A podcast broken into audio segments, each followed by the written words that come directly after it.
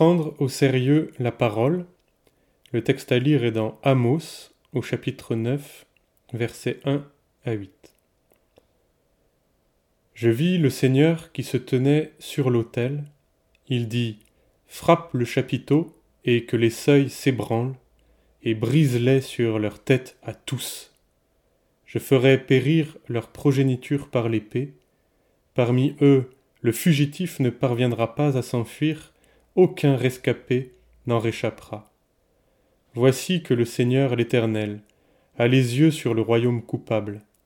Je le détruirai de la surface de la terre, toutefois je n'irai pas jusqu'à détruire totalement la maison de Jacob, oracle de l'Éternel.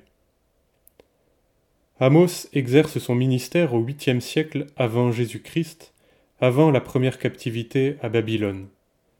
Cette époque est en fait la plus prospère du royaume d'Israël, mais en lisant le prophète on comprend que les apparences peuvent s'avérer trompeuses, car Dieu annonce un jugement terrible. S'ils pénètrent dans le séjour des morts, ma main les en arrachera, s'ils montent aux cieux, je les en ferai descendre. Il vient ici se briser Ici vient se briser l'optimisme de ceux qui possèdent et qui réussissent. C'est la fausse sécurité de la jeunesse qui ne pense pas à la vieillesse, celle du riche qui pense que ce sera toujours comme cela, ou encore de celui qui sait et qui se complaît dans sa sécurité intellectuelle. Combien de personnes vivent avec l'idée que le malheur ne les atteindra pas? Le problème est que le péché se trouve précisément dans cette aisance et cette sécurité de l'homme fort. Nombre de nos foyers se sont battus pendant des années pour obtenir une situation confortable au sein de laquelle il ne serait plus nécessaire de s'inquiéter. Et c'est alors que le péché se manifeste pour menacer tout ce qui a été construit. L'assurance était fausse, elle a détourné du véritable but. On retrouve cette même fragilité chez ceux qui se livrent à la mort dans l'espoir qu'elle les laissera enfin tranquilles. Ils finissent tôt ou tard emportés par son tourbillon et son angoisse.